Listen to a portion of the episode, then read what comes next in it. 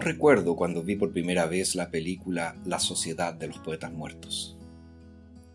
No puedo negar que causó un impacto profundo en mí, especialmente la famosa frase Carpe diem.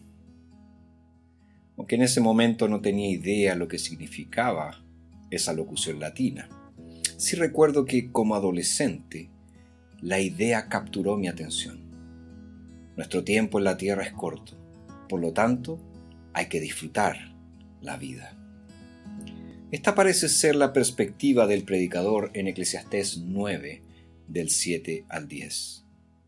Desde el inicio del libro, ha estado describiendo las penurias de la vida debajo del sol. Pero ahora parece ir en otra dirección y nos dice, disfruta de la vida. Este pasaje es un gran desafío para la interpretación del libro, porque parece contradecir lo que el predicador señala sobre la frustración de la vida debajo del sol. Por eso algunos comentaristas ven aquí una ironía. Cuando el predicador nos dice que disfrutemos la vida, está hablando sarcásticamente. Según esta interpretación, la actitud del predicador se resume en las palabras citadas por Pablo comamos y bebamos, que mañana moriremos. Sin embargo, debemos tener cuidado de no minimizar lo que dice el predicador sobre el disfrutar la vida. ¿Por qué? Bueno, en primer lugar, porque este pasaje nos da una perspectiva equilibrada. Es cierto que el predicador ha descrito muy bien la vanidad de la vida, la futilidad de la vida. Sin embargo, no debería sorprendernos que Él también tenga algo que enseñarnos sobre la alegría, porque la vida no todo es oscuro. A pesar de todas nuestras dificultades y desesperación, también hay muchas cosas que podemos disfrutar. La vida es amarga y dulce, y si no percibimos estos dos sabores, no experimentamos la vida como realmente deberíamos hacerlo. El predicador vio la vida en toda su complejidad y quiere que nosotros también la veamos así. Debemos captar tanto su optimismo como su pesimismo, ya que el mismo predicador que dijo todo es vanidad, también llegó a creer que hay alegría en la vida. Otra razón por la que necesitamos escuchar este llamado al gozo que nos hace el predicador es porque todos los pasajes donde él presenta este llamado tienen a Dios en el centro. Quiero decir, el predicador nos dice que disfrutemos del pan y del vino porque tus obras ya son aceptables a Dios. Esto no es un respaldo general a todo lo que hacen las personas, como si Dios alguna vez aprobara la maldad. Tampoco es una declaración completa de la doctrina de la justificación, que somos aceptados por la justicia de Cristo. Principalmente el predicador está diciendo que al comer y beber estamos disfrutando de la bendición de Dios. Los placeres de la vida no son placeres culpables, sino son placeres santos, o al menos deberían serlo. ¿Qué tipo de placeres le ha dado Dios a su pueblo para que los disfrute? Lo primero que hace el predicador es exhortarnos a disfrutar de la comida y la bebida. Sí, del vino. Pero nos dice que lo hagamos con un corazón agradecido a Dios.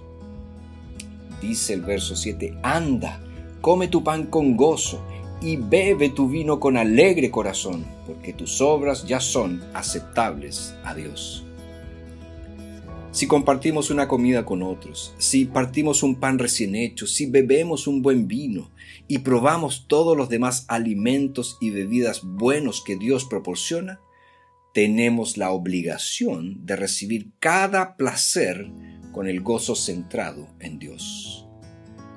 En segundo lugar, el predicador nos dice que disfrutemos eh, de las fiestas. El verso 8 dice, en todo tiempo sean blancas tus vestiduras y nunca falte aceite perfumado sobre tu cabeza. Tanto las ropas blancas como el perfume señalan la vestimenta y preparación adecuada para una fiesta en aquellos tiempos. O sea, nos está diciendo disfruten de las fiestas. En tercer lugar, el predicador nos llama a disfrutar de nuestro matrimonio. Verso 9 dice, goza de la vida con la mujer que amas todos los días de tu vana vida que Dios te ha dado debajo del sol. Todo marido está llamado a disfrutar de su mujer. Esto implica, por supuesto, pasar tiempo con ella. A pesar de todo el ajetreo diario, los cónyuges deben reservar tiempo para hacer cosas juntos, cosas que ambos disfruten.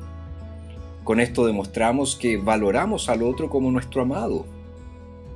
También implica demostrar amor en privado, estando ambos cónyuges a solas, para así alimentar el fuego del amor romántico.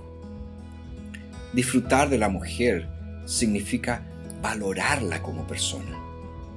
Y fíjense que el amor y el gozo van de la mano. Si se aman, van a disfrutar el uno del otro.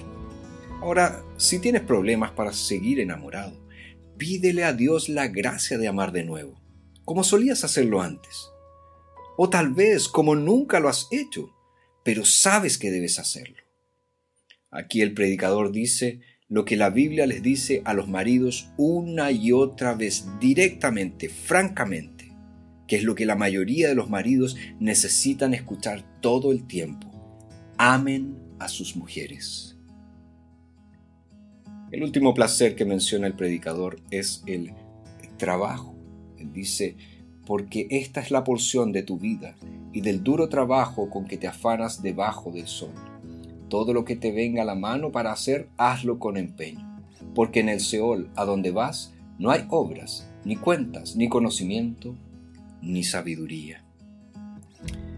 La frase debajo del sol no se refiere aquí a un trabajo agotador a pleno sol, sino a la vocación regular que ejercemos, cualquier cosa que Dios nos haya llamado a hacer ya sea que trabajemos en derecho, en ciencias, educación, construcción, medicina, el ministerio o artes, o en todas estas áreas a través del alto llamado de las tareas del hogar.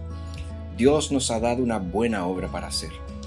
Como el predicador ha dicho antes, esta obra es un regalo de Dios que debemos disfrutar mientras podamos. Para reforzar esta idea, el predicador dice, todo lo que te venga a la mano para hacer, hazlo con empeño. Aquí la Biblia nos dice qué hacer, es decir, lo que esté a la mano. El punto no es que debemos eh, trabajar al azar o hacer lo que nos plazca. Más bien, en la providencia de Dios, solo podemos hacer lo que Dios nos ha dado para hacer, no las cosas que Él ha puesto fuera de nuestro alcance. Cada uno de nosotros debería hacer cualquier trabajo que Dios nos haya encomendado no el que le ha dado a otra persona. Además, el predicador nos dice cómo debemos hacer nuestro trabajo. Él dice con empeño, es decir, con todas tus fuerzas. Cuando tengamos la oportunidad, debemos trabajar con todas nuestras fuerzas. Qué fácil es dejar pasar el tiempo, sin enfocarnos en las cosas que sabemos que Dios quiere que hagamos y de esta forma desperdiciamos nuestro tiempo con muchas pequeñas distracciones. ¿Le estás dando a Dios el 100% de tu tiempo de trabajo o le estás dando algo menos? El puritano William Perkins dijo, debemos prestar atención a dos pecados. El primero es la ociosidad, por la cual los deberes de nuestros llamamientos se descuidan u omiten. El segundo es la pereza, mediante la cual se realizan de manera floja y descuidada. Dios nos hizo para disfrutar de su buena creación. Por lo tanto, debemos aprovechar al máximo cada día. Tal vez esta semana has probado alguna de las pequeñas alegrías de la vida. Una rica comida, un bello paisaje, una buena velada, un partido de fútbol con amigos, un abrazo apretado de tus hijos o nietos Tener estos gozos es conocer, es experimentar la gracia de Dios. Pero también existe un peligro espiritual mortal en la búsqueda del placer. Es posible que nos distraigan tanto los placeres terrenales que perdamos nuestra pasión por Dios. Y qué tentador es adorar a los dones y olvidarnos del dador. Los placeres que buscan las personas suelen ser buenos en sí mismos, el peligro viene cuando toman el lugar de Dios. Como dice Tim Keller, El pecado no es solo hacer cosas malas, sino convertir las buenas cosas en cosas definitivas. Es buscar establecer un sentido de sí mismo al hacer algo más central para tu significado, propósito y felicidad que tu relación con Dios. La lista de cosas buenas que pueden interponerse en el camino de Dios es interminable. Para algunas personas pueden ser los bienes materiales. Para otros pueden ser las antigüedades y la música clásica. Para otros los deportes o el pasatiempo que les ocupa todos los fines de semana. El mundo está lleno de cosas buenas que le dan placer a la vida, pero estas cosas nunca tuvieron la intención de satisfacer el alma. Cuando buscamos estas cosas sin tener una relación correcta con Dios, terminamos perdiendo el gozo que pueden traer a la vida. Una de las mejores formas de disfrutar la vida con Dios es compartiendo sus placeres. Todas las cosas buenas mencionadas en Eclesiastés 9 simbolizan los dones de la gracia de Dios. Jesús nos da nuestro pan de cada día. Él alegra nuestro corazón con el pan y el vino en la cena del Señor. Ha ungido nuestras cabezas con aceite, el aceite del Espíritu Santo. Él nos ha invitado a la cena de bodas del Cordero, donde Él será nuestro novio y nosotros seremos su bella esposa. Él ha prometido darnos una vestidura blanca impecable para usar en su reino eterno, donde nos uniremos a la fiesta que nunca acaba desde aquí hasta la eternidad, cada placer que disfrutamos es un regalo de nuestro amoroso Salvador. Sí, es cierto. Nuestro tiempo aquí en la tierra es corto. Por tanto, debemos estar seguros de que hacemos la obra más importante del alma, que es arrepentirnos de nuestro pecado y creer en Jesucristo para nuestra salvación. Una vez que hayamos hecho eso, podemos disfrutar de la buena vida que Dios nos ha dado mientras podamos y trabajar duro para vivir para Jesús, compartiendo el Evangelio, amando a nuestro prójimo y haciendo todas las cosas para la gloria de Dios.